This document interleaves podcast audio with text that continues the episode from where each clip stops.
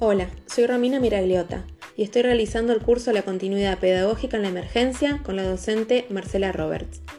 A continuación, les leeré 10 recomendaciones sobre la enseñanza y la evaluación en tiempos de aislamiento.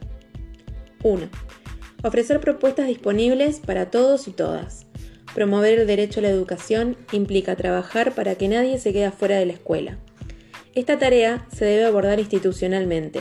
Comienza con cada docente que propone un contacto y con un seguimiento de quienes están y quienes no, a quienes llegamos y quienes participan.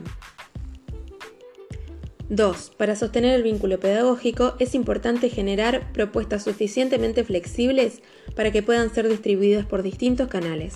Por ejemplo, cuadernillos, mensaje de WhatsApp, clase en aula virtual, y en las que las familias y estudiantes puedan participar de distintos modos y a distintos tiempos. 3. Hablar con las familias. Abrir un canal de diálogo con los que son condición para llegar a los más chicos, ya que necesitaremos la mediación de un adulto cercano al niño o niña. Acompañar el texto con otros formatos alternativos que sean directamente accesibles a los niños. Audios, videos por canales digitales, imágenes con dibujos, fotografías y pinturas pueden ser una opción. 4. Sostener estrategias de comunicación. Cuando trabajamos a través de medios virtuales, las comunicaciones periódicas pueden mantenerse a través de distintas estrategias planificadas. Por ejemplo, con la presentación escalonada de la consigna, poner a circular la palabra en espacios de conversación y debate, estar atentos a las consultas. 5. Precisar consignas de trabajo claras en relación a lo que se espera de los estudiantes, a los tiempos establecidos, a los formatos de entrega, a los canales de participación y consulta y a los criterios de evaluación. Proponer consignas autosuficientes y autónomas, que minimicen la mediación de un tercero y la dependencia de la virtualidad. 6. Resignificar la evaluación. La evaluación es sobre la enseñanza y remite criterios que funcionan mejor si se acuerdan institucionalmente.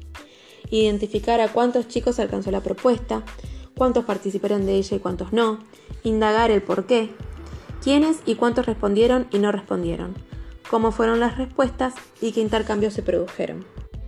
7.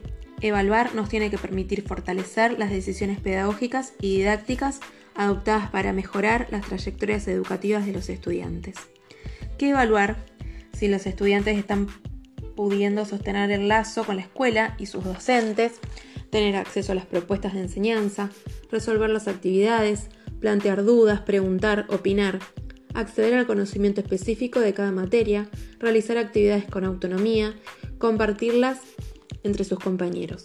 8. Los criterios de evaluación nos deben ayudar a entender con claridad el rumbo de la enseñanza, por eso es importante su construcción colectiva.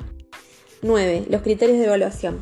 Dado que el objetivo central es el sostenimiento del vínculo, el criterio evaluativo central, tanto a nivel institucional como las diferentes propuestas de enseñanza, es la respuesta de los estudiantes a las actividades propuestas por los docentes. Algunos indicadores de actividad pueden ser entrega de trabajo, consulta, retiro de material, acceso a un sitio, contacto telefónico con la familia o un mensaje de WhatsApp. 10. La finalidad de la evaluación debe estar enfocada en la revisión de las propuestas de enseñanza y de los recursos de educación a distancia utilizados.